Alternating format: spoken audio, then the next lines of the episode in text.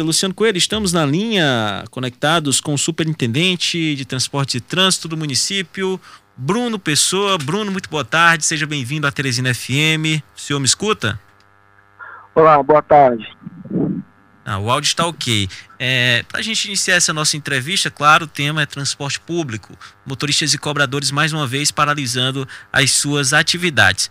Estivemos agora há pouco é, em entrevista com o coordenador técnico do CETUT, Vinícius Rufino, em que ele alegou, mais uma vez, a informação de que não tem repasse suficiente da Prefeitura de Teresina para que haja, assim, de fato, o pagamento e também para que o sistema de transporte público funcione na sua normalidade na capital. O senhor, através da, de nota da Trans, informou que tem repassado mais de 2 milhões por mês ao CETUT, mas o CETUT alega que não vem recebendo os pagamentos assim como deveria. Qual é a sua versão, superintendente? Bom, a, é, a gente tem feito esses repasses, né? Até o mês, a partir de fevereiro, a gente começou a fazer um repasse de 1,2 milhões. Aí, em abril, juntou-se a esse valor montante mais 850 mil. Quer dizer, então, aí foi cerca de 2 milhões de reais a cada mês repassado aos consórcios. Nos meses de outubro, é, foi repassado mais 2,6 milhões.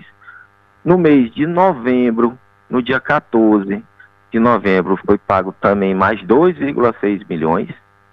E é, após uma, um convite do Tribunal Regional do Trabalho, o senhor desembargador Manuel, é, Manuel Dilson, é, a gente convidou para a gente participar de uma mediação feita pelo desembargador.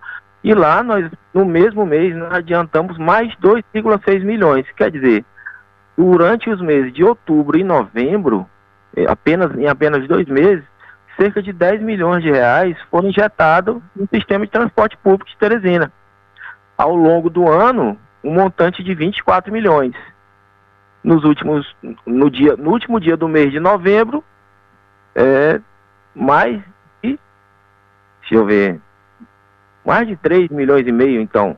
É, não justifica essa falta de, de repasse, esse descumprimento contratual entre o empresário e o trabalhador em função de é, essa esse, a, a, falta de repasse. Não existe isso. Então, o descumprimento contratual feito por eles, é, eu não, não realmente eu fui surpreendido com essa paralisação hoje. Superintendente. Foi repassado esse montante no último dia do mês de novembro. O tá nem com mês. Vinícius Rufino, coordenador técnico do CETUT, ele disse inclusive que os repasses feitos não são suficientes porque não houve repasse nenhum no ano passado de 2021. Isso também procede?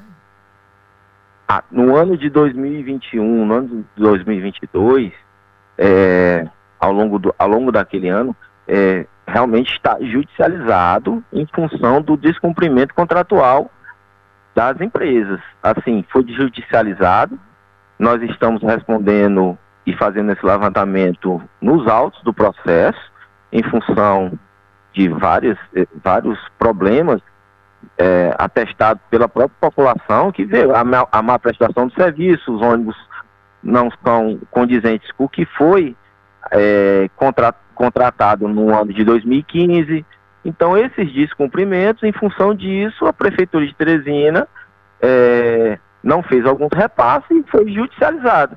Estamos fazendo o levantamento, o levantamento pericial completo da planilha de pagamento, visto que alguns, alguns itens são absurdos serem repassados ao bolso da população. Em função disso, estamos periciando tecnicamente para que a gente consiga é, à medida que for decidido judicialmente, o, o, que o juiz decidir, a gente cumprir daqui para frente. É, superintendente, boa tarde, é Luciano Coelho. É, boa tarde. Superintendente, hoje houve a paralisação de duas horas pela manhã, vai haver daqui a pouco de novo uma paralisação de mais duas horas. E eu queria saber que providência que pode ser adotada pela S-Trans ou pelo CETUT, ou os dois juntos, para evitar que haja aí um prejuízo maior para a população que vai ficar desassistida. E segundo o presidente do Sintetro, esse movimento vai ficar acontecendo todo dia até que hajam os pagamentos devidos. O que, que pode ser feito? Bom, emergencialmente a gente acionou nossa diretoria de transporte para a gente fazer um plano de ação para que a gente cadastre alguns veículos em função disso. Mas o de imediato é, é que o, o, os consórcios cumpram o que determina a lei, cumpram o que está atuado contratualmente entre, entre eles e o sindicato laboral. É, à medida que eles é, cumprirem exatamente o que diz isso, a, o retorno acredito que deva ser de imediato e a gente é, continuidade a, aos diálogos. Né? Eu estou sempre nas trans o dia todo, seis e meia da manhã eu já estou lá é, à disposição, a minha porta sempre aberta para continuar o diálogo, continuar sempre à disposição. Agora, esse cadastro, superintendente, acontece quando? Serão quantos veículos? E a partir de quando vocês pretendem colocar em execução esse plano para evitar que haja o um prejuízo maior para a população?